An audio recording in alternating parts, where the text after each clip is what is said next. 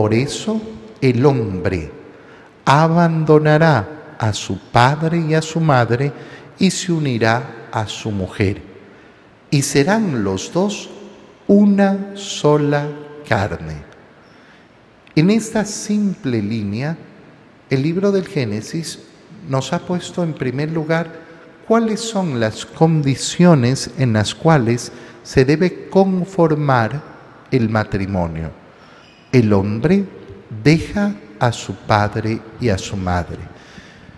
Mientras el hombre está en la casa de su papito y de su mamita y no quiere salir de ahí y no quiere eh, y, no, y, no, puede todavía o no quiere eh, autosustentarse, entonces no tiene nada que hacer con respecto al matrimonio.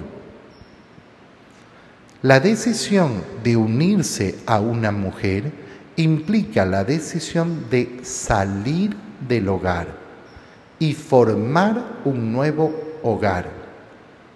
Así sea pequeñito, así sea una cosa diminuta, así sea lo que sea. No, yo no quiero salir de mi hogar. Yo quiero que entre aquí mi mujer. Pues no, no, no, eso no es una actitud de hombre.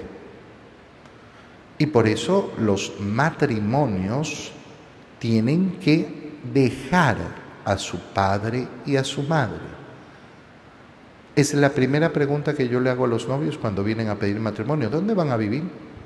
No, vamos a vivir con mi papito y mi mamita fuera, largo. No, no están listos para casarse. No, que no tenemos plata. No están listos entonces. No, que mi papá ha construido un piso sobre otro piso y quiere que todos vivamos ahí. Huye, huye de ese padre, huye, huye lejos de ese padre, porque quiere dominar la vida de sus hijos. Huye, corre lejos,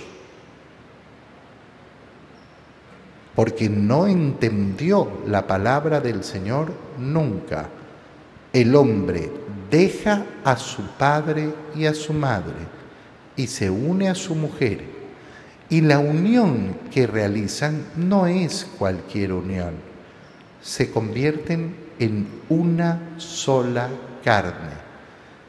Es una unión tremenda. En este momento hemos leído cómo desde el principio se ha institucionalizado, se ha instituido el matrimonio en una belleza tan sencilla y a la vez tan grande.